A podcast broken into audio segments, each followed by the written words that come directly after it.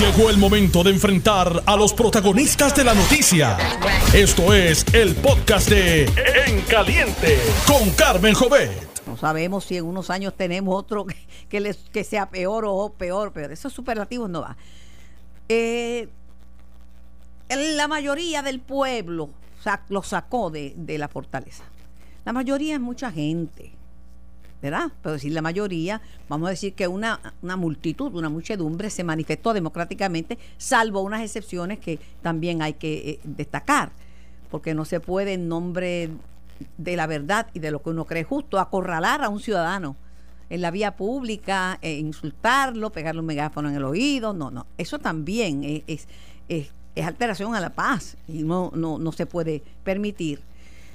Pero hemos lucido bien ante el mundo, no creemos, no, no, no contribuamos, contribuyamos a, a, crear una crisis de que esto es el fin del mundo, porque le dañamos, le sube la presión a cualquiera, y cuando sube la presión le puede dar un infarto a cualquiera, lo dice el doctor Cabanillas, no yo, el doctor Cabanillas.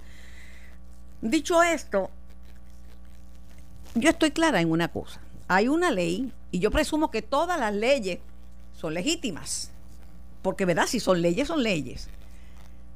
Pero esa ley del año 1952 años en que se escribió la constitución, pues tuvo una enmienda posterior. Y tiene que ver con la confirmación o cómo se confirma a un sucesor, en este caso un secretario de Estado, etcétera. Sobre eso hay interpretaciones. Todo el mundo dice, ay, hoy dicen una cosa, hoy dicen otra. No, no son interpretaciones, porque el derecho es rogado. Uno va al tribunal a suplicar que resuelva lo, que está planteado. Y en estos casos, el tribunal interpreta, interpreta esa ley. Y el último reducto en Puerto Rico es el Tribunal Supremo, aunque por nuestra condición colonial, eso también es mi opinión, y territorial, esa es la realidad, pues podían en algunos casos terminar en el Tribunal Supremo. Para evitar crear esas, esas disquisiciones este, sobre lo que está pasando, aquí todo el mundo se ha autoproclamado constitucionalista. Yo soy este, una doña, una doñita que, que hace sus preguntas por radio y por televisión y por la internet y, que aporto lo mejor de mí de buena fe, pero busco a los que saben más que yo. Dicho eso, vamos a pedirle al profesor Carlos Ramos, execano de la Escuela de Derecho de la Universidad Interamericana, que nos ayude a entender lo que está pasando. Buenos días, doctor. Buenos, días, profesor. Buenos días. Un privilegio estar aquí en este programa. Gracias. Eh, mire, yo lo he, buscado como aguja en un pajar. Primero porque para esto hay que tener, como dicen por ahí, un diminor ese dimino conlleva una calma. Cuando uno está furibundo, el que tiene la verdad agarrada por el rabo no tiene que buscarla. Yo no tengo la verdad. Yo quiero saber. Lo que yo entiendo ahora es que hay un pleito radicado en el Tribunal de Instancia por el Senado de Puerto Rico, el senador Tomás Rivera Chat, presidente, eh, y que va a instancia, pero que eh, está, conlleva ese pleito el que directamente vaya al Supremo, porque en instancia dirimen hechos esto fue así, esto fue así, esto fue así. Si no hay esa discusión, pues entonces para derecho va directo al Supremo y no creo que tenga que pasar por el apelativo. Usted me aclara si estoy mal. Sí, bueno, el último intérprete de, un, de la Constitución es el Tribunal Supremo de Puerto Rico. Y todas estas controversias de estos días, que coincido contigo, en que hay variedad de opiniones, algunas de ellas de profesores de Derecho Constitucional. Personalmente prefiero referirme así en vez de decir constitucionalista. eso no, es lo mismo ni se escribe igual. No, y además ese grado no existe. Por eso. Algunos nos especializamos en unos temas y en otros otros. Hay abogados que como quieran tienen formación que han dado su opinión, hay analistas, hay políticos, todo el mundo ha dado una opinión hasta una doñita como yo. Todo, y tiene el derecho. Y de hecho, la maravilla de estos tiempos es que se está discutiendo la constitución viva y todo el mundo ha redescubierto la constitución. Y me parece maravilloso que el país haya descubierto esa constitución, que aunque es una constitución prestada por el Congreso de los Estados Unidos, por lo que mencionabas ahorita, es la que nos gobierna directamente hoy día, todos los días, y tiene sobre todo una carta de derecho eh, importantísima. Le, interrumpo brevemente para decir, aunque es prestada, como signifiqué en, mi en la introducción que hice este programa, no deja de ser de avanzada, incluso en algunos aspectos más avanzada que la, la Constitución de los Estados Unidos. Así mismito es, sobre todo en la Carta de Derechos, que ha inspirado, que la gente no lo sabe, ha inspirado ya otras constituciones de varios estados de los Estados Unidos, por ejemplo, que han revisado sus constituciones y han mirado la nuestra.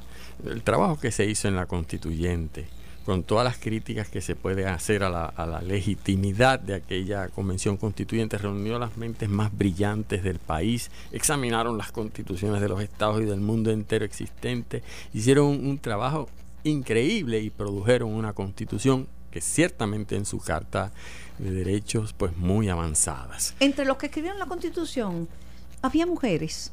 Había una mujer. Ahí hay un problema de, representatividad. Sí, mismito, había una mujer eh, solamente. Pero te, te comentaba ahorita que es importante que todos opinemos, pero que en última instancia la opinión la validez constitucional o no de una ley, esa la va a decir el Tribunal Supremo de Puerto Rico. Debí empezar, pero siempre empiezo de atrás para adelante porque pues soy zurda, eh, pero debí empezar definiendo términos, porque este, este proceso de aprendizaje que nos trae esta situación trae ante la opinión pública unos términos que la gente los cita, pero que no los entiende. Cuando se dice ocupó el espacio, eh, la alcaldesa le ocupó el campo. Ajá, ese es un término que quisiera que me definiera. El cerciorari. El cerciorari, sí, la gente repite, pero el quo guaranto.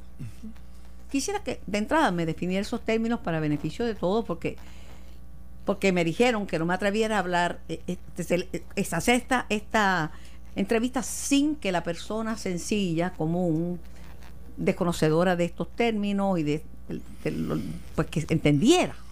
Sí, bueno, la Constitución de Puerto Rico eh, define nuestras tres ramas de gobierno, incluyendo la rama judicial. Eh, a su vez hay una ley que establece los detalles de esa rama judicial que está establecida en la Constitución. Y tanto la Constitución, pero sobre todo en el detalle de la llamada ley de la judicatura, divide, organiza el tribunal, el sistema de tribunales en Puerto Rico. En Puerto Rico, pues el sistema de tribunales del gobierno de Puerto Rico está dividido en tres partes. El tribunal de primera instancia, que es donde acudimos la inmensa mayoría de los puertorriqueños, la puertorriqueños, cualquier persona. El tribunal de apelaciones, el circuito de apelaciones y el tribunal supremo de Puerto Rico. A cada uno de esos tribunales no se acude porque uno quiera o porque uno tenga un problema. La ley define qué tipo de problema y a cuál se puede acudir en cada momento.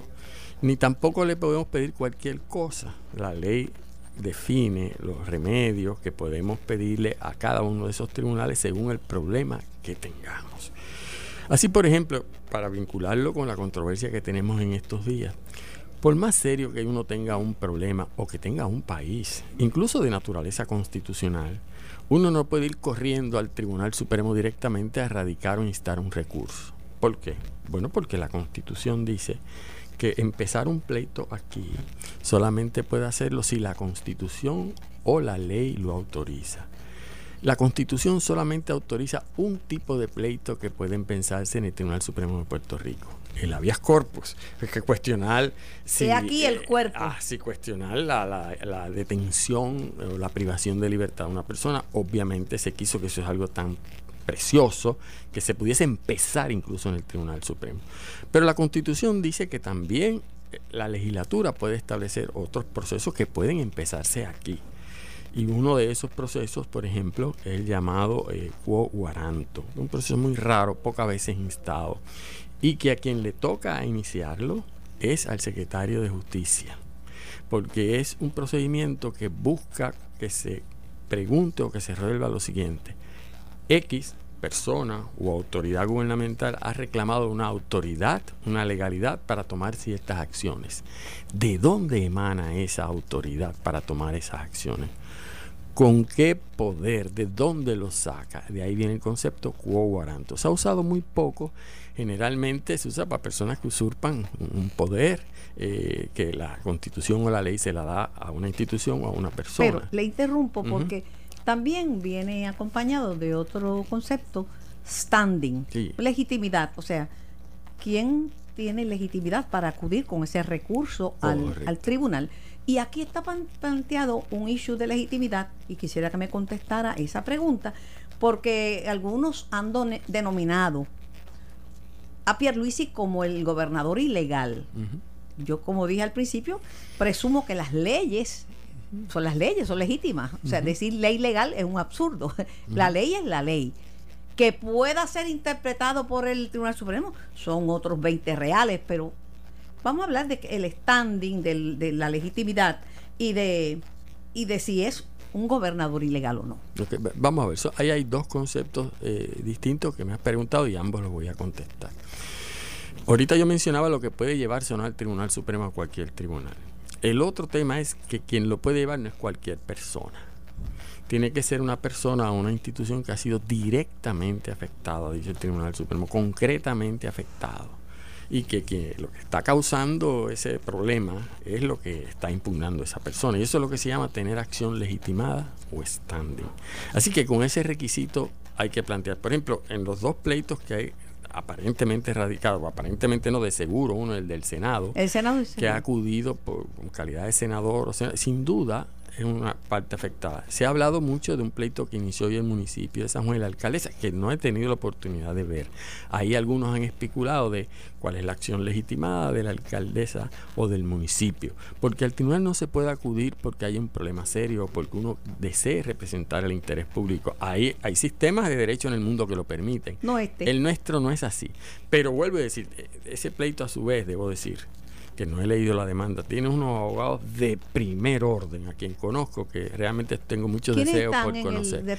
pues el bufete de Frank Torres Viada, Viada eh, y la licenciada Alexandra Rivera, que aprecio, de paso ambos han sido estudiantes míos y son brillantes. Pero, pero bueno, tiene que cumplir con los requisitos. es, el ayuntamiento, no son los abogados. Pero me hacías la segunda pregunta. Sí, pero antes de decir eso, quiero significar que aquí hay un problema político que no lo no se lo voy a traer al, profesor porque lo traje para hablar de, para entender mejor el derecho. El problema político se resuelve políticamente y valga la redundancia.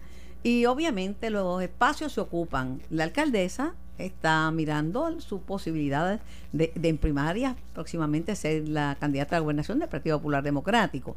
Y aspira y aspira a ser la candidata a la gobernación y convertirse en gobernador en el 2020. Ese es el aspecto político. Así que va a ocupar los espacios. ¿Y qué, le pueden decir? Mire, no tiene standing, pero ella dice yo y decía. Ese es lo político. Pero lo político se resuelve de una manera y lo legal se resuelve de otra. El tribunal tiene un problema bien serio, eh, que es que nadie queda satisfecho. El que pierde piensa que no fue el tribunal justo con lo que le con lo que le dieron. Que perdí eso estuvo muy mal ese juez este sistema aquí han tenido el supremo secuestrado de por siempre. El que gana piensa que tampoco le dieron lo suficiente que el remedio no era lo que estaban pensando. O sea que 50-50 va a haber problemas con la decisión del tribunal.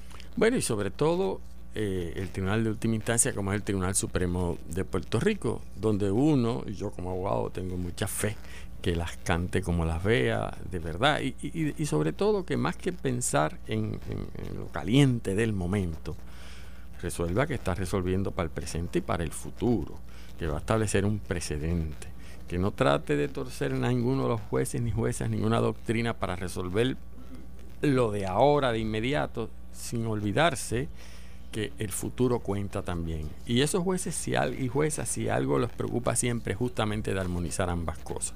Así que vamos a ver. Me, preguntabas ahorita de que si el gobernador actual es un gobernador este, ilegal o inconstitucional. El gobernador ha actuado y ha juramentado basado en una lectura de una ley. Y la ley se presume inconstitucional.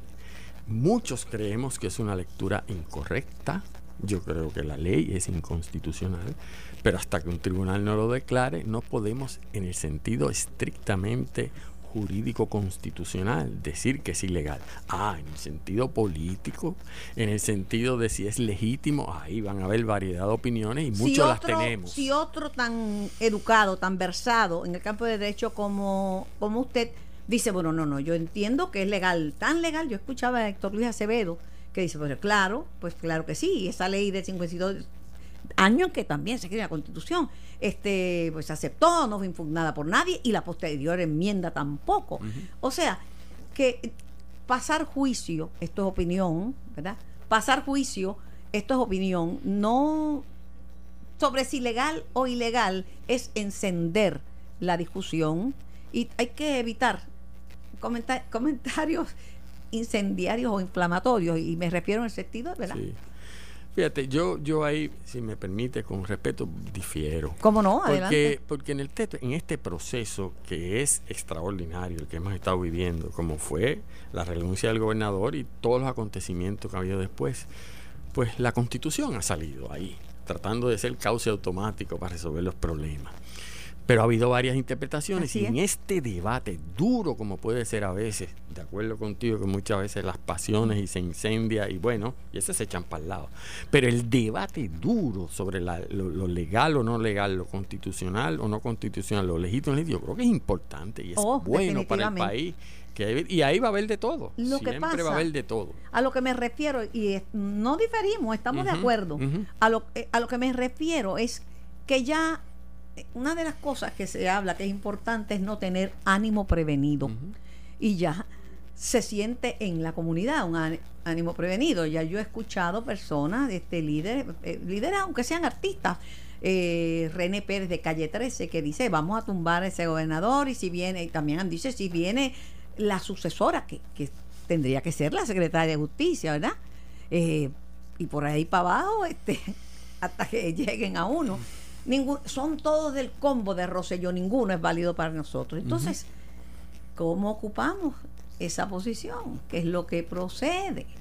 Claro, y, y, y, esa, y esa respuesta a lo que están reclamando grandes sectores de la población, incluyendo muchos artistas, y molestos todavía por muchas razones, no hay duda que ya, por lo menos desde anoche, eh, y si te fijas, por primera vez en todo este conflicto, por primera vez, y yo creo que en esta etapa para bien, en esta etapa para bien, el debate no solo está en la calle, el debate no solo está en los medios, el debate no solo está en los políticos, el debate no solo está en la ciudadanía, en la barbería, en el supermercado. Por primera vez el debate se traslada a la rama judicial. y eso es, importante. Y eso es importante. Por eso, no, no porque lo demás no sea válido pero por lo menos desde mi punto de vista ya se llegó a un punto donde necesitamos que la rama judicial clarifique la legalidad o constitucionalidad. Estará el tema de la legitimidad por ahí siempre presente y sobre todo, como decías ahorita, dependiendo de lo que decide el Tribunal Supremo. Pero en esta etapa, 2019, hoy martes, a esta hora que hablamos, eso, esa intervención yo creo que es muy importante eh, y, sanado, saneadora, sana para el país. Vamos a ver. Esperamos, esperemos. Hay otro punto que a mí me preocupa y es que decida lo que decida el más alto tribunal del país, hay que acatarlo, porque por más que usted tenga todas las razones para decir, mire, esta ley, usted y otros, es contraria al espíritu de la constitución, por eso anticonstitucional. Pues si el tribunal resuelve de otra manera, pues aquí mucha gente dice, no, no, ese tribunal está mal, es un tribunal secuestrado. Lo decían antes, quiero decir, cuando la mayoría de los jueces habían sido nombrados por el Partido Popular Democrático, y lo dicen ahora cuando fueron la mayoría nombrados por el, el Partido Nuevo Progresista, pero ese, esa falta de fe en las instituciones, ese retar, ¿verdad? Porque no me gusta, eh, eso esos son otros, otros problemas. Sí, como decíamos ahorita, en nuestro sistema, el Tribunal Supremo de Puerto Rico va a decidir en última instancia si es constitucional o no. Y de ahí en adelante esa será la ley. Ahora bien. Ahora vamos, ahora vamos. Eh, la decisión que emite el tribunal. Yo, por ejemplo, como profesor o cualquier persona, no quiere decir que vamos a estar necesariamente de acuerdo. Al contrario, muchas veces reafirmamos y nos identificamos con la decisión y otras veces no. Por eso es que muchas veces estas opiniones entre los mismos jueces y jueces hay opiniones mayoritarias y disidentes. ¿Qué es lo clave? Y es aquí la importancia de esa pregunta siempre tan, tan atinada que, que me haces. ¿Por qué no recordamos el caso de Bush versus Gore? Que el Tribunal Supremo de Estados Unidos decidió la presidencia de los Estados Unidos, la presidencia Nada más y de los nada Estados Unidos, y la decidió a favor del presidente Bush. Mira, esa decisión cerrada 5 a 4, eso es lo que era la ley, pero fue altamente cuestionada porque los fundamentos que utilizó el tribunal fueron muy pobres. Profesor, tengo que ir a la pausa. ¿Me, me permite una última pregunta cortita? He escuchado a algunos decir que el Tribunal Supremo de Puerto Rico no termina, no terminará con su decisión esta controversia. Este caso puede ser llevado a Boston y al Supremo de los Estados Unidos. No, puede ser llegado a ninguno de los dos. Pues pasé la clase. Así mismo es. Pues gracias, pasé la clase. Le explicaba que para mí el derecho es muy importante, pero el concepto de la justicia es un valor, un valor mayor. Derecho es importante, pero el sentido de justicia es más amplio. Gracias por su comparecencia, gracias por orientarnos. El, el privilegio es mío. Estás escuchando el podcast de En Caliente con Carmen Jovet de Noti1630. Para los miembros de su partido, esto no es un asunto de país. Esto es un asunto del Partido Nuevo Progresista. Por eso, eh, no, no, muchos dijeron, no, no, yo no voy a, no voy a, ni a fa- yo no estoy ni a favor ni en contra, sino todo lo contrario. Eh, déjame, Carmen, Puerto Rico nunca había pasado por esta. Nosotros tenemos una constitución para momentos como este. El país está sumido en una crisis seria, constitucional seria. Esto no es momento para cálculos políticos. El que piensa en cálculos políticos está siendo mezquino o mezquina Sea quien sea. Sea el que sea, mientras más rápido salgamos de esta crisis constitucional, mejor. ¿Por qué? Esta semana empieza el Back to School. Estamos en medio de la temporada de huracanes. Aquí hay carreteras que patrullar, hay enfermos que cuidar y hospitales que abrir en Puerto Rico. Y no hay nadie al mando de Puerto Rico. Esto no es justo con el pueblo de Puerto Rico. Y el país necesita parar esta incertidumbre ya. Yo pienso, y, y Pedro Pierluisi, yo no soy fanático de él. Es mi amigo, es mi amigo. Eh, No votaría tenido- por él. No votaría por él. Siempre he tenido con él una relación y me ha tratado de forma afable. eh, y creo que es una persona eh, que hizo un buen trabajo en Washington. Ahora, si él es gobernador, yo lo voy a fiscalizar como hubiera fiscalizado a Ricardo Rosselló. Y lo voy a fiscalizar en salud, en economía, en desarrollo económico, en junta de supervisión, todas esas cosas. Pero yo no soy el que tiene que ponerse en el medio del camino para que esa sucesión no se complete. Esta sucesión tiene que completarse. Sea Pierluisi, sea Wanda Vázquez, porque el país necesita estabilidad y certidumbre. Pero la, la posición del Partido Popular es dejar que, bueno, se abstuvieron de votar en, en la Cámara también. Si, si usted hubiera estado en la Cámara como representante o en el Senado como senador, usted se hubiera... Mira, si yo fuera senador, que lo fui, yo me haría la siguiente pregunta. ¿Ayudo a Puerto Rico o complico la controversia? Y definitivamente tendría que inclinarme por ayudar a Puerto ¿Y Rico. cómo va a ayudar a Puerto Rico? ¿Cómo? Eh, En este caso, tendría cada senador que ir a la vista, escuchar la evidencia, hacer sus preguntas y llegar a su juicio. A mí lo que le han imputado a Pedro Pierluisi de que es un abogado del sector privado, a mí esa no tiene... No Y tiene- de la Junta, Carmen, yo, yo soy abogado hace 25 años y nunca he tenido contrato de gobierno.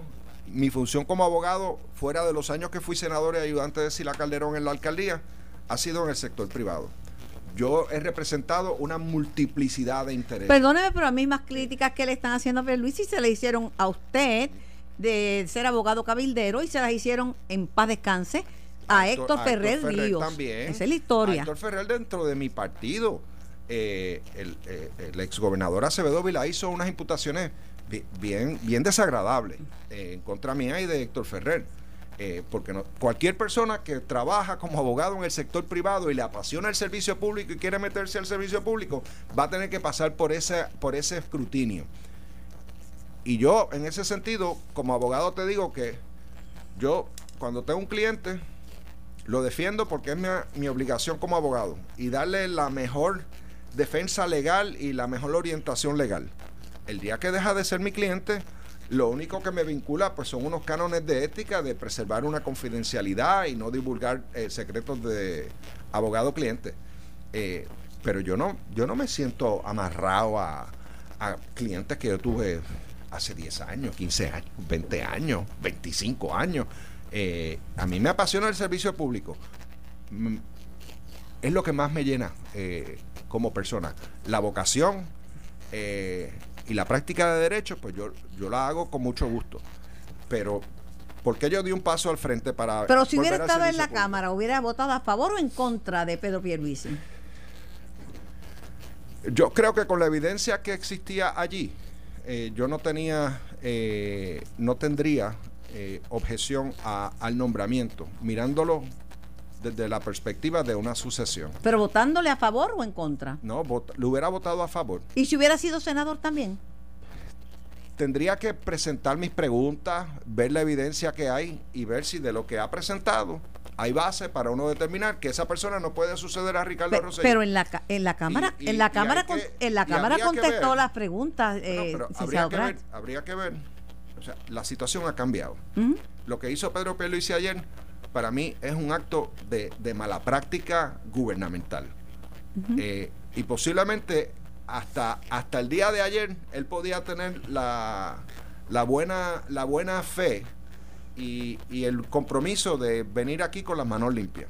Venir ayer a cambiar las reglas del juego y ahora decir yo no tengo que ir al Senado y voy a quedarme aquí, está casi as- ejerciendo un cargo de ocupación de una posición. Y ahí yo te digo, con, con esa para mí no cuente. y por la No cuente, porque, porque se tiene que pasar por la rigurosidad constitucional de una confirmación en los dos cuerpos. Eso no le puede dar la vuelta a esto. vamos ahora lo que está ocurriendo al momento. Ahora la, la palabra final la va a tener el como, como se había anticipado el tribunal. El tribunal tiene dos. O la ley, pasa el crisol de la constitución o no, la ley, la ley 752 y la, la enmienda. Este, o sea que el, el tribunal puede decidir de una de, la- de las dos maneras. por o sea, aquí no hay, aquí no hay puntos grises. no, no, no, blanco. O sea, eh, yo, mi opinión, y es, y es mi opinión, yo no estoy hablando a nombre de, de- de otra cosa que no sea la mía. La enmienda a la ley 7 del 52, que es la enmienda del 2005, yo creo que esa enmienda es inconstitucional. Eh, y si yo hubiera sido gobernador y veía una cosa como esa, yo posiblemente lo hubiera vetado. Pero con creer solamente no basta, porque hay que retarlo y llevarlo al tribunal para que lo declare pero- inconstitucional. pero también dice la Constitución que es la función del Ejecutivo hacer valer las leyes de Puerto Rico. Y la ley se presume válida hasta que un tribunal la declare lo contrario. Por eso es que te digo que la teoría de Pedro Pierluisi tenía validez. No era la más rigurosa, la más rigurosa hubiera sido nombra- eh, juramentar a Wanda Vázquez a las 5 y un minuto y dejar que Pierluisi siguiera el proceso y cuando él fuera confirmado, si era confirmado, renuncia a Wanda Vázquez y él asciende al cargo. Tal vez esa era la más limpia, era la más rigurosa, pero esa no fue la que escogieron. Pero la que escogió, yo no te digo que de su faja es inválida, yo creo que tenía algo, algo de razonabilidad. La dañó ayer la dañó ayer.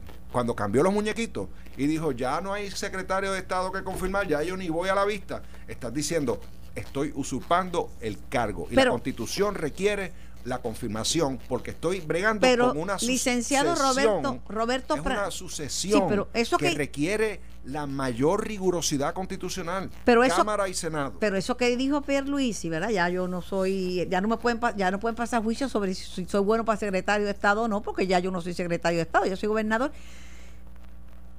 Muchos, eh, muchos eh, miembros de la Cámara lo que estaban preguntando es eso. ¿Qué vamos a votar? ya Correcto. vamos a... ¿Cuál sería Y- la y- votación y- en ese y Era caso? una posición correcta, porque, que, y nuevamente, hay que volver a la Constitución. ¿Qué dice la Constitución que es la función del Senado? Aprobar leyes y ofrecer su consejo y consentimiento a las nominaciones del Ejecutivo. Eso es. Pero si, no ya, hay- si ya juramentó... Ahí no hay ni una ley que aprobar, Ah, pero- ni hay un consejo y consentimiento que dar, porque ya él había juramentado al cargo. Pero para, para la votación, no sé, estoy preguntando, porque esto está como un plato de espagueti. Pienso yo que el momento de, de hacer la votación tenía que ser como lo hizo la Cámara antes. Pero después que ya él ah, juramenta, ¿qué puede hacer ¿qué, puede, hacer? ¿Qué puede hacer el Senado? Podría adoptar su propia interpretación, como la ha hecho Pedro Pierluisi, y el Senado puede decir, a mí me han convocado de forma extraordinaria para ver un nombramiento de secretario de Estado, vamos a llevar la votación. Y lo lleva a votación el día de hoy. Y si lo cuelga, lo cuelga y se lo presenta al tribunal, ya completamos el proceso, esa persona no puede ocupar el cargo. ¿Es una interpretación constitucional? Claro que lo es. Pues que lo hagan. Eso lo pueden hacer. ¿Qué optaron? Sacar las, las brasas de, del fuego y pasarle el tostón al tribunal.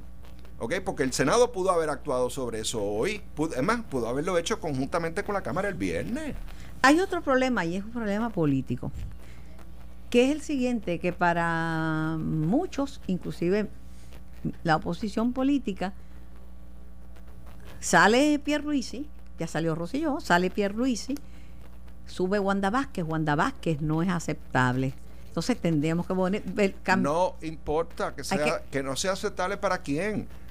Ella ya pasó el sedazo del Senado. El Senado ya dio su consejo y consentimiento a Wanda Vázquez para ser secretaria de Estado, cuya función Pero- incluye suceder al gobernador en tercer rango. se ha hablado hasta de iniciar un proceso de residenciamiento Pues- pues, si es eh, ella. Pues, pues, derecho tienen. ¿Y cuándo tendremos un gobernador o una Bueno, gobernadora? eh, eh, ese, ese es precisamente el, el- el problema. Carmen, el, el PNP, el PNP ha manejado esta crisis con la mayor eh, trato, eh, despreciando la constitución de Puerto Rico. La han despreciado, no la han honrado. Y ellos honraron y juramentaron que iban a defender la constitución de Puerto Rico. No lo han hecho. Y Jennifer González, pues debe estar, de, hoy que estaba de viaje, seguramente anticipando que el país va a pasarle factura a todo el liderato del PNP en las próximas elecciones, está cogiendo cuanto viaje congresional existe aquí. Eh, es inaceptable. Ni uno que Tomás se haya ido para Panamá en medio de esta crisis, que la comisionada residente no aparezca por ningún lado, Wanda Vázquez no quiere asumir el cargo y el país, bien gracias. Basta ya. ¿En qué falló la Cámara de Representantes? Porque, Yo no creo que la Cámara haya fallado. porque usted dijo que las cámaras y el Bueno, PNP, eh, o sea, mucha la- gente. La, Cámara ejerció su prerrogativa constitucional, fueron convocados y actuaron dentro del término que el gobernador había dicho que se iba a ir. Cosa que debió haber hecho eso, hecho el Senado también. La pregunta es por qué no lo hicieron. Porque Tomás estaba defendiendo su, su presidencia en el PNP, estaba eh, protegiendo su estrategia de ascender a la posición de gobernador sin ser electo.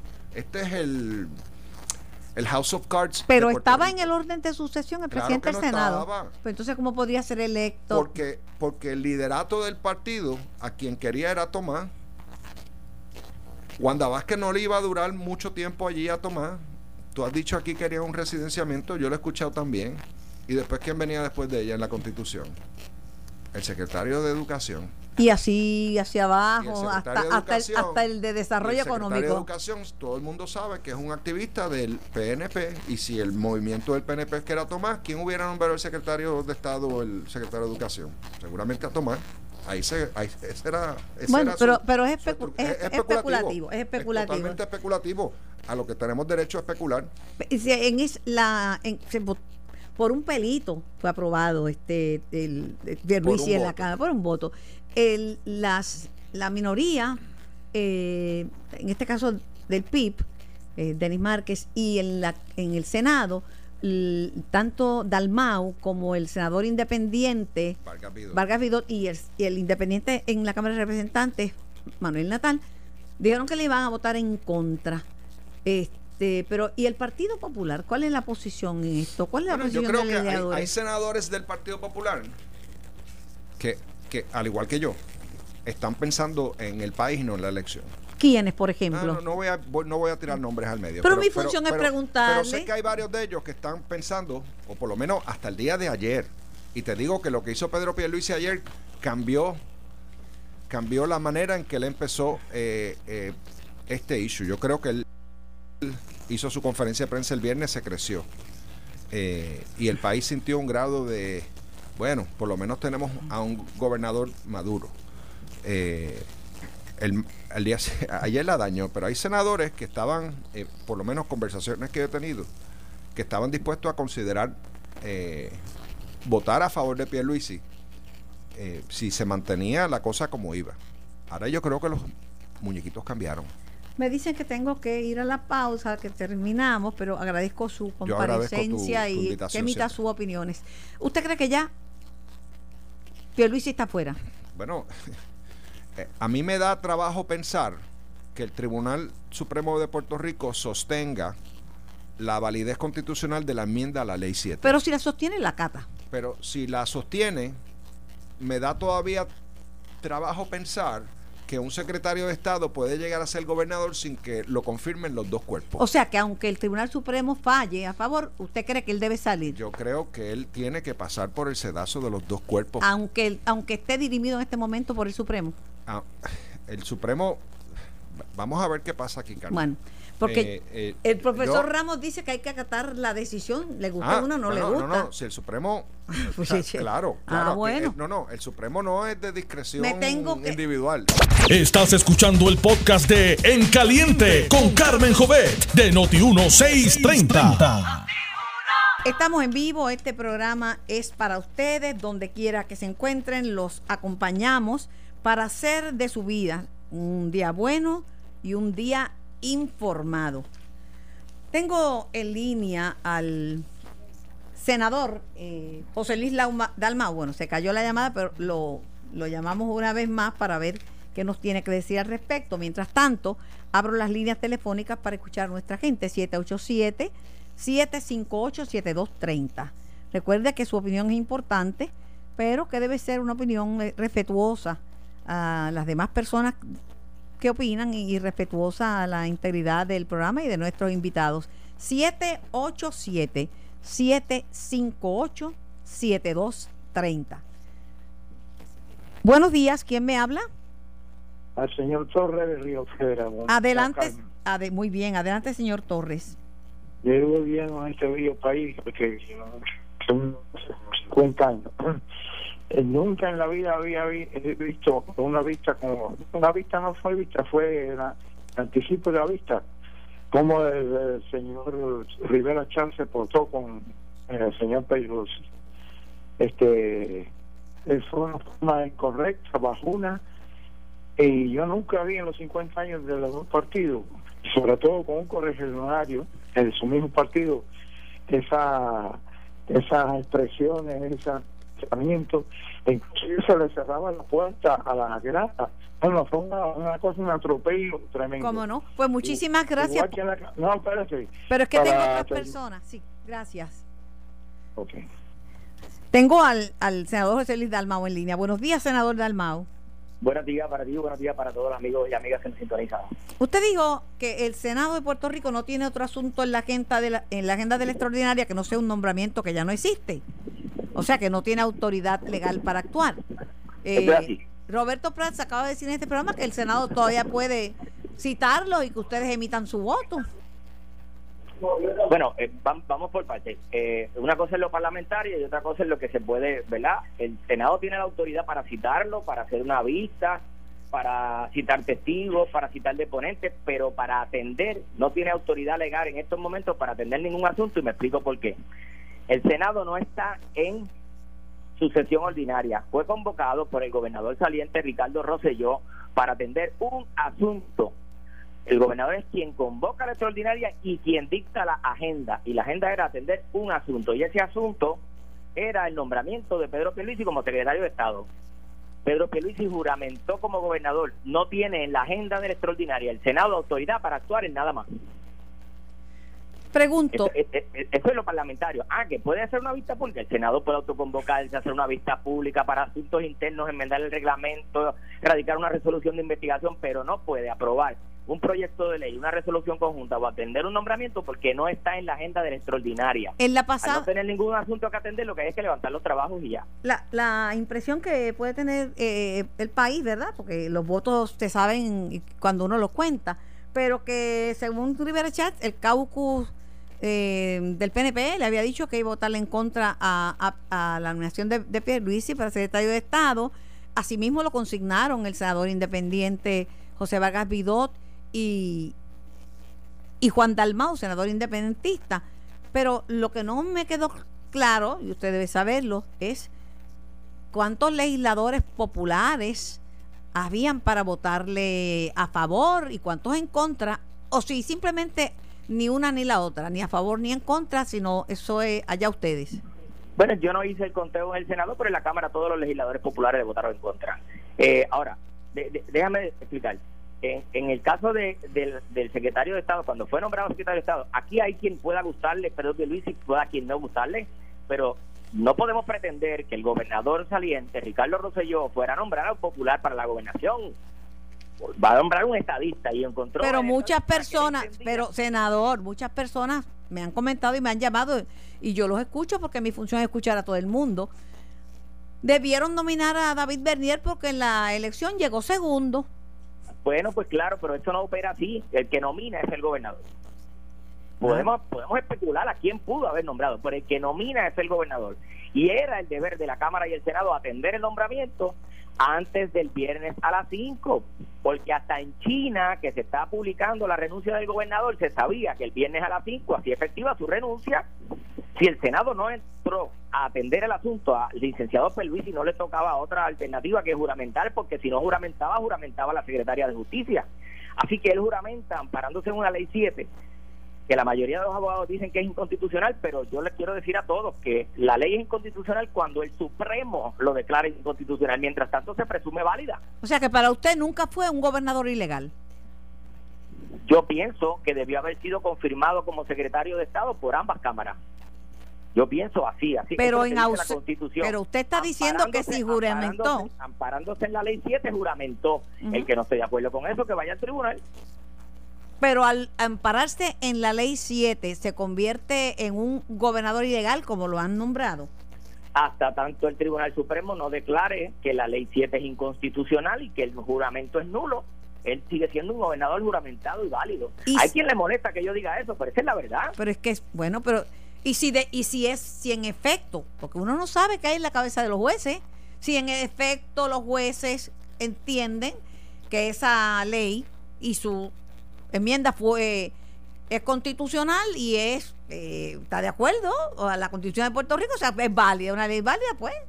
Entonces, esto se puede complicar un poquito más y me explico. Eh, en derecho, cualquiera que lea la constitución va a saber, los mismos jueces del tribunal, que no se eh, juramentó, o sea, no se confirmó a un secretario de Estado porque faltaba el consentimiento y el consejo de consentimiento del Senado. Pero ¿qué sucede si el Supremo declara la ley 7 inconstitucional? Para juicio de todo el mundo sí lo es. Se queda el país sin sucesión, porque esa ley, que es una enmienda a la ley de 1952, no tiene cláusula de separabilidad constitucional, y, de, y del Supremo declararla inconstitucional, se va la ley completa, se queda el país sin sucesión. Y yo pienso que los tribunales son de justicia, no son tribunales de derecho, y en justicia, pienso, ¿verdad? No equivocar, el tribunal buscará la manera de validar la ley 7 para poder eh, evitar un caos en la sucesión de una transición de gobierno como la que ha sucedido. Me puedo equivocar, pero así la veo yo. Pero usted lo hubiera votado en contra de Luisi. Yo no favorezco el nombramiento del licenciado Pierluisi, pero yo no soy quien nomino. Pero que lo hubiera votado en contra y eh, posiblemente la delegación popular lo hubiera votado en contra, Pierluisi también. Con, toda probabilidad, pero la mayoría parlamentaria del Partido No Progresista tenía todos los votos para rechazarlo o para confirmarlo. Pero no, no sucedió antes del viernes a las 5 de la tarde. Pues mire, les tengo malas noticias.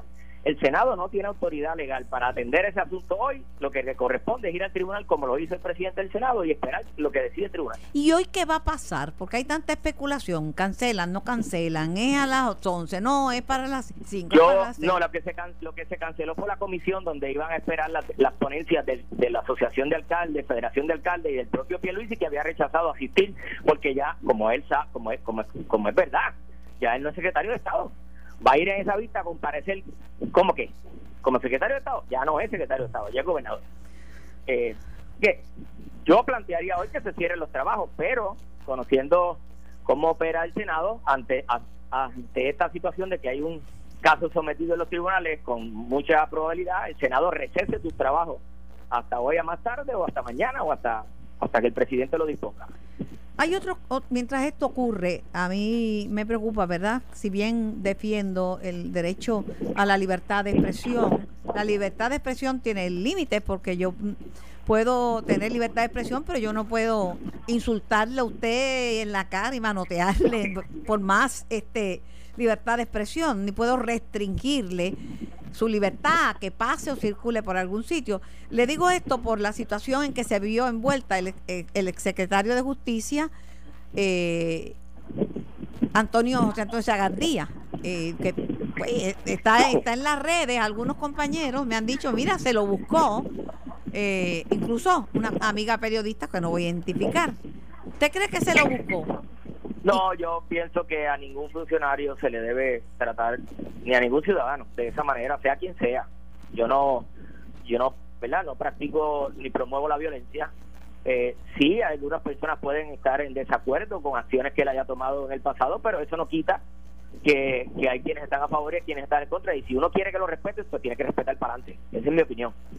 Yo puedo tener diferencias y en, el momento en que las tenga, ya sea en un tribunal o ya sea en el Parlamento, como me corresponde como legislador, o si estuviese participando de una organización, pues me levantaré y haré mis planteamientos, pero tengo que respetar el planteamiento de los otros. Según eh, hoy entrevistaron al, licenciado Zagardía, exsecretario de Justicia, y, dijo que esta persona había cumplido 12 años de cárcel por robo, eh, y ley 8, propiedad vehicular, y también por la ley de armas que salió en el año 2016. No obstante, aunque él pudiera eh, acusarlo, eh, en el tribunal le dice que no lo va a hacer. No, yo creo que fue desafortunado. Yo, ¿verdad? El, licenciado, incluso yo escuché al licenciado Sagardía por radio eh, no me acuerdo, eh, que, dijo que se encaminaba hacia el viejo San Juan. Me imagino que tendría algún asunto en alguna oficina. No, no, no, no, perdóneme, no tenía ningún asunto en una oficina, tenía una entrevista pautada con CNN en español. Ok, ok. Así que, pues, tenía derecho a participar en esa entrevista, pero... Eh, ¿Y estar en San Juan? Sí, pero Carmen, de verdad, cada cual, ¿verdad? Yo no soy ex secretario de Estado, yo soy legislador. Yo no hubiese yo no hubiese asistido al lugar de la manifestación a hacer ninguna entrevista. No, la entrevista era, eh, era en un lugar cercano, no era en medio de la manifestación. Pero tuvo que pasar por allí, entonces Tenía, sí, o sea que, de, yo, verdad, yo no, yo conozco al licenciado Zagaldía, lo, sé que es una persona muy capaz, eh, sé que, que muchas personas lo consultan, tiene malicia jurídica, es inteligente y pero y lamento lo que le pasó porque no le debe pasar ni a él ni a ningún ciudadano. Ustedes pueden transitar por ahí, no tiene que estar sujeto a ese tipo de improperio ni, ni de gritería ni de insultos. Eh, pero yo, yo José Luis no hubiese pasado cerca de la manifestación. Ni hubiera hecho entrevistas como como hizo en esa entrevista. Yo creo que estaba. Sabes, que yo no, yo no, yo no rechazo ninguna entrevista pues, porque es la pues manera que tengo de informarle al pueblo. Pero el lugar de la entrevista no hubiese pasado por la manifestación. Pero si está cerca de donde iba a ser, donde está la bueno, pues entonces, San Juan. de las pocas de las pocas veces que hubiese rechazado la, entrevista. Claro, pero eso es una decisión personal. Muy personal, muy personal. El derecho no es porque podía entenderse que es que se lo buscó, se lo buscó por haber pasado por allí. pero ni se lo merece tampoco, pero eh, me preguntas a mí qué yo hubiese hecho y yo mm. te, yo te contesto como, como hubiese actuado yo, ¿verdad? Este, cada cual personalmente pues tenía derecho a asistir a la entrevista y tenía derecho a pasar por allí, esa es la verdad. Y las calles de San Juan no son únicamente para un cierto grupo, ¿verdad? Este, porque no, no, o sea, las personas con todo el respeto de las personas que hacen su manifestación, tienen todo el derecho a hacerlo, pero como tú señalas, no cruzar la línea de la agresión, no cruzar la línea de la violencia, ni de la alteración a la paz. Uno tiene derecho a la libertad de expresión, pero no puede estar con una guagua de sonido dentro de una escuela o dentro de un hospital. Hasta ahí llegan los parámetros constitucionales, ¿verdad? Así que hay, hay, su, hay sus libertades, pero con cuidado. Ni gritar fuego en, entre una multitud o en un cine. bueno, claro. Bueno, que no quieren, eh, ¿a quién a quién será bueno para, verdad, para que tenga los votos eh, y que y que guste, porque aún si confirman a uno con lo, otro más u otra más. No, en un momento como este es difícil que haya un candidato de consenso, es bien difícil. Eh, además que podemos hablar todo lo que, ¿verdad? Nos, nos brinda la libertad de expresión, pero pero eh, el que nomina o el que nominaba era el gobernador Ricardo Rosselló, nadie más. Pero lo que pasa es y que era la asamblea y era la asamblea legislativa la que rechazaba o confirmaba. Pero el pueblo. Una de las cámaras, una de las cámaras actuó, la otra no. Pero el pueblo, el pueblo. va a tener su turno el noviembre de 2020. Pero no es ahora, porque decir que ninguno que nombre, pues dejamos a Puerto Rico a céfalo. Por eso no, no, no, no estoy de acuerdo con eso. Yo, obviamente, creo que el gobierno ha perdido muchísima credibilidad, le tiene un reto enorme. El señor Pierluisi, si lo confirma el tribunal y lo valida, le tiene un reto enorme por delante eh, pero eh, las elecciones son en noviembre. No estamos aquí como en otros países que se pueden adelantar las elecciones. Aquí hay que esperar a noviembre del 2020. Le voy a hacer una pregunta. Si usted desea, me la contesta. Si no, amigos, como siempre, porque yo no obligo a nadie a contestar. Allá, bueno, con sus pollos y allá Dalmau con, con sus gallinas también. Pero mire, ¿cree usted que el Partido Popular Democrático, en el cual ha militado toda la vida, ha cumplido su rol histórico de aportar y de ayudar? A la paz social en este momento? En todo momento hemos sido fiscalizadores sin cruzar la raya. No. Fíjate que el Partido Popular participó de las manifestaciones, pero sin llevar palcartas ni banderas del Partido Popular. el Partido eh, Popular en la Asamblea Legislativa emitió su responsabilidad al emitir su voto la Cámara de Representantes la semana pasada. Y nosotros en el Senado estábamos en espera. No, la pregunta es si eso lo sabemos. Los vimos, eh, vimos algunos marchar, otros no. Batia no fue a las manifestaciones, pero, pero tiene su posición. Eh, los hemos visto fiscalizar mucho, principalmente en la Cámara de Representantes. Mi pregunta es si ha ayudado por encima de, de todas estas cosas, estas controversias, a contribuir a la paz social en vez de pensar en, en lo cercano, que son las elecciones del 2020 y el lío, beneficiarse del revolú enredo que tienen en el PNP? Pues, pues, pues te puedo decir algo por lo que a mí me consta. A mí me consta que compañeros eh, legisladores, compañeros eh, que han estado en la política y ya no están en la política, eh, nos hemos comunicado, incluyéndome, con militantes del Partido Nuevo Progresista, preocupados por la situación del país y buscándole alguna alternativa. El rol lo tienen ellos porque son mayoría, son gobiernos. Pero de que ha habido una gestión de comunicación de buena fe para tratar de resolver la situación, precisamente el mismo día que se descargó por parte del senador Nelson Cruz el nombramiento del, señor Peluisi, le hicimos hincapié a los compañeros de la mayoría de que dejar sin efecto el actuar sobre eso iba a provocar que el viernes alguien juramentara porque el país no se iba a quedar sin juramento, sin gobernador. Así que de antemano, fuera de récord y para récord, nos paramos en nuestra banca y dijimos, no suspendan la consideración del nombramiento, que para todos los efectos, el viernes alguien tiene que juramentar. Y, hemos eh, conversado, buscando la manera de, de, tener una transición ordenada, de que las cosas que sean buenas para el país. Me consta porque lo he compartido con otros compañeros del Partido No Progresista y con personas mi, opinión es que, están en el gobierno. Mi opinión es que el Partido Popular, la única que ha ocupado los espacios políticos y lo ha hecho de forma efectiva es Carmen Yulín Cruzoto. Es la primera que sin aún a lo mejor no tiene el standing, la validación legítima, pero fue al tribunal y se puso de inmediato al frente de, de, la marcha, de una manera tal que hasta le pidió a la policía de San Juan que no interviniera con los, con los que estaban marchando eh, y que si había algún tipo de, de, ¿verdad? de destrucción o de daño o de pintura, ella buscaba dinero y lo reparaba. Yo vi a muchos compañeros del Partido Popular, digo, ella es la alcaldesa de San Juan y está en su ciudad capital, los incidentes ocurren allí y ella es la que tiene la policía municipal y en eso pues tomó sus decisiones.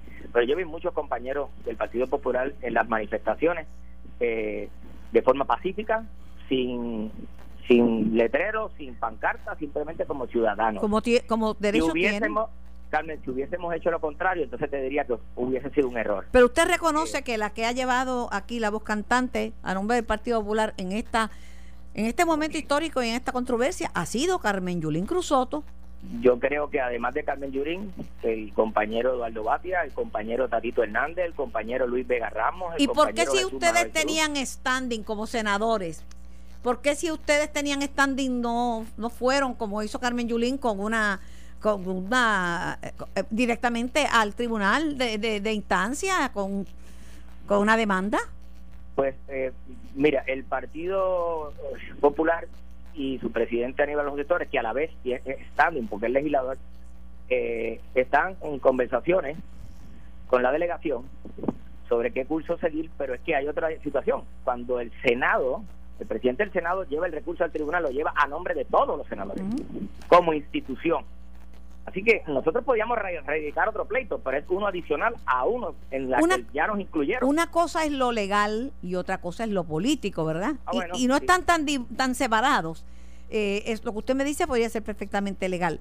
En el Pero- terreno político, el espacio lo ocupó Luis Yulín. Y eso no se le puede quitar.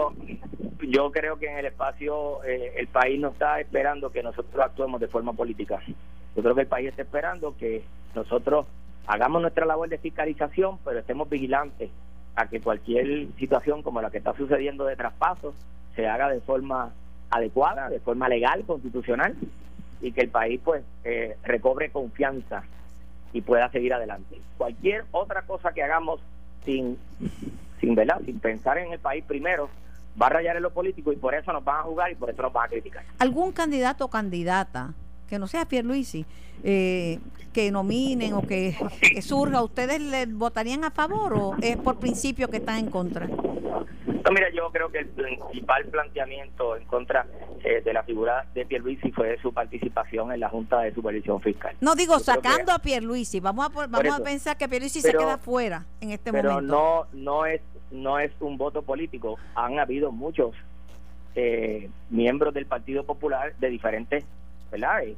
empresarios líderes de barrio alcaldes que se han expresado a favor y se han expresado en contra. Así que es un candidato que tiene unas cualidades por un lado y tiene unos conflictos por el otro y por eso es que no ha habido un consenso y yo creo que no lo va a haber No, no, pero yo pienso que Pierluis puede quedar fuera de todo esto si es que la cuando el, si el tribunal resuelve contrario a lo que él piensa que va a, eh, que va a resolver, porque son dos Bueno, opciones. si, si el tribunal invalida la ley 7, tenemos una gobernadora, la secretaria de justicia. O sea, que hay un orden. De, perdóname, si invalida la ley 7, nos quedamos sin sucesión. Eh, y yo no pienso que el tribunal llegue a eso. Vamos a ver, no no no, brin- no crucemos, eh, no, nos No. adelantemos a cruzar el río, ¿verdad? Re- recuerda que te estoy dando mi opinión. Sí, sí, no, cómo no. Y yo le estoy preguntando, pero cualquier cosa puede pasar. Nadie sabe lo claro, que está en la claro, mente el, de tribu- los el tribunal el tribunal puede incluso eh, como dicen por ahí eh, en ocasiones lo ha hecho ha tomado parte en, en formular decisiones que se tornan en una en una eh, en una manera de legislar cuando ellos están adjudicando que todas esas cosas pueden ocurrir agradecida por su tiempo, agradecida por su participación y, y gracias por Gracias. contestar la llamada. gracias siempre a las órdenes Carmen Gracias. Era el senador por el Partido Popular, José Luis Dalmao. Esto fue el podcast de En Caliente con Carmen Jovet de Noti1630. Dale play a tu podcast favorito a través de Apple Podcasts, Spotify, Google Podcasts, Stitcher y notiuno.com.